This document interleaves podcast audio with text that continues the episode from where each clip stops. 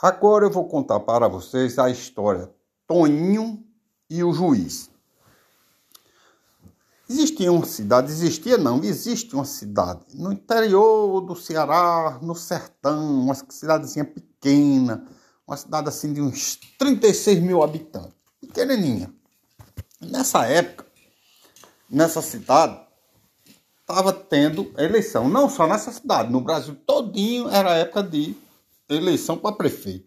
E quem já foi numa cidade do interior, pequenininha, em época de eleição, sabe como aquilo fica animado. Ave Maria, se toma logo dois partidos, a cor de um pode ser o vermelho, a cor do outro lado é o azul. As mocinhas começam logo a aprender aquelas músicas ou fazer música e todo mundo toma um partido e o seu candidato é sempre o melhor de tudo, não tem um defeito, não, não bota não defeito em quem for não.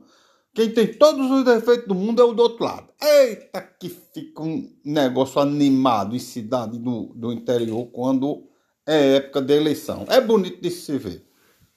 Só não tem violência, não tem.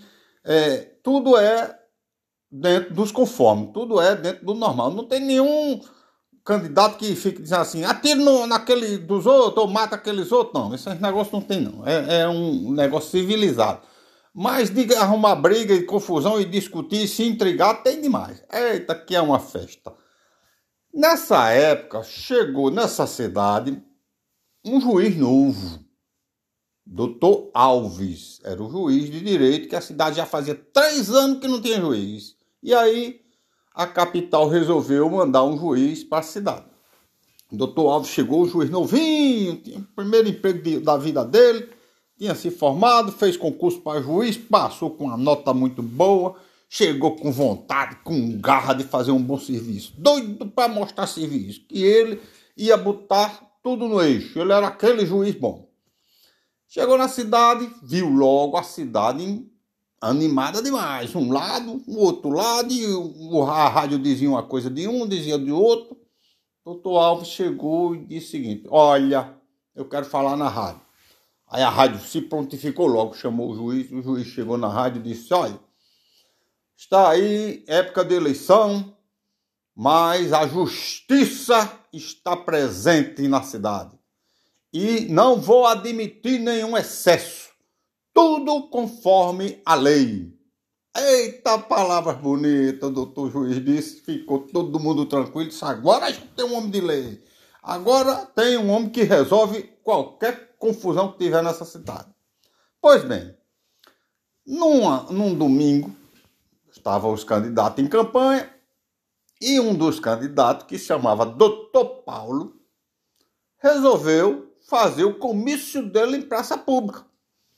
E antes de fazer o comício, que vinha até cantor, ele saiu num caminhão grande, dando uma volta em toda a cidade e fazendo o discurso dele, falando, e doutor Paulo muito contente, lá em cima daquele caminhão, dando tchau para todo mundo, balançando a mão, risonho, alegre, e com o microfone na mão e falando que ia fazer isso, que ia fazer aquilo, o hospital estava uma porcaria, que ele ia melhorar o hospital Olha que o hospital era dele, mas ele estava dizendo que ia melhorar porque era para o povo, né?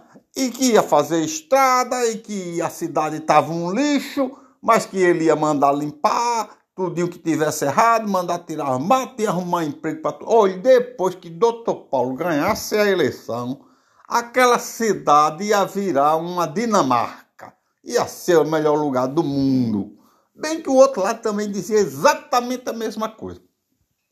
E nisso lá vai doutor Paulo dando tchau para todo mundo e risonho. E risonho. No meio da multidão estava Toinho.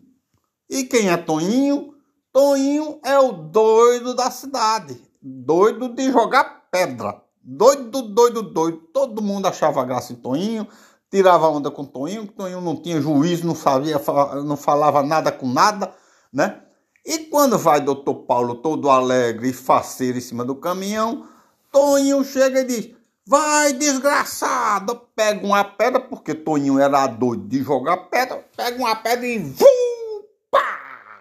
Pega na cabeça de doutor Paulo. Mas não era uma pedra muito grande, não. E Toninho também não tinha muita força.